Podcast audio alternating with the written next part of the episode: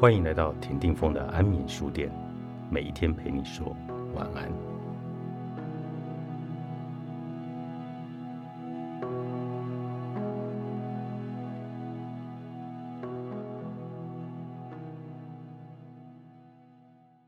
不丹政府曾经针对不同地区的情绪情况做比较，发现廷布人的负面情绪比较高，当地政府感到纳闷。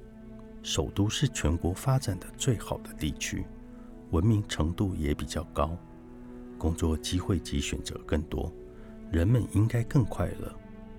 然而，根据调查，情况并非如此。由此看来，人的快乐和所谓的现代化发展并没有直接的关系。然而，越是开放的地方，人们对生活的要求、对欲望的追求也会越多。生活压力大，自然也难以每天展露欢颜。廷布虽然是不丹最不快乐的地方，但这个小镇一样的城市，还是令人感觉到轻松惬意。特别是当你由曼谷或者加德满都来到这里，都会大大的松了一口气。行人不用呼吸乌烟瘴气，并和汽车抢道。导游说：“今天是周末呢。”人可真多，然而所谓的人多也是相对的。我们看见停步的第一眼反应则是：怎么周末人还这么少？之后到不丹其他地区旅行，才深刻的体会到为什么导游会下此结论。不丹人口约为七十万人，密度一平方公里不到二十人，和周边国家尼泊尔的两百人。孟加拉的一千人数字比较，你就知道何谓人烟稀少。每次回家乌金都得搭上十个小时的车，然后再徒步三个小时翻山越岭后才能到家。对他来说，这早已习以为常，所以他最渴望的就是政府能尽快把家乡的路造好，有什么急事出行也方便。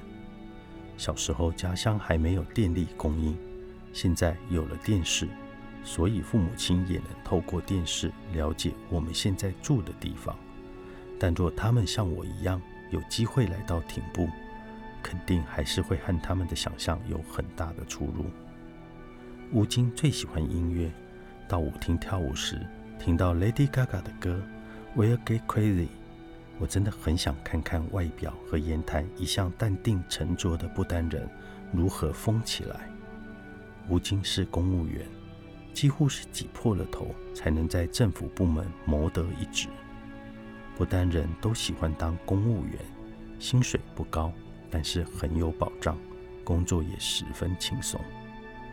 我很惊讶，一个刚毕业的年轻人竟然会如此满足与安逸的日子。从来都没人教我们什么是竞争力，只要过得开心就好。这问题他从来不想，只有调查问卷的时候才会思考过吧。他说：“我算是开心的，和一些人比较，我还是比较幸运的。不丹的人口非常年轻，约六成人口是二十五岁以下的年轻人。要如何确保年轻人在接受新事物？”面对全球化竞争的同时，保存优良的文化传统，对政府来说，这是个迫在眉睫的挑战。另外，不丹的失业率逐年增高，在不丹的旅行，就经常可以看见无所事事的年轻人在街上闲晃，甚至酗酒、吸毒、抢劫等社会问题。年轻人受的教育越高。就越不愿意从事体力劳动，而现实的不丹也没有太多白领工作可以提供。但我真的不想回家，我无法种田，那种生活很苦，很多乡村的农田都闲置了呢。吴京一针见血地说。我问他周末空闲时通常会做些什么，就像外国人年轻人一样喽，逛街、跳舞。和朋友们聚餐，挺不有不丹最蓬勃的夜生活，除了酒吧，还有舞厅。周六的时候，舞厅十分热闹，你应该去见识一下。保证你对不丹的印象大大的改观，完全超乎你的想象。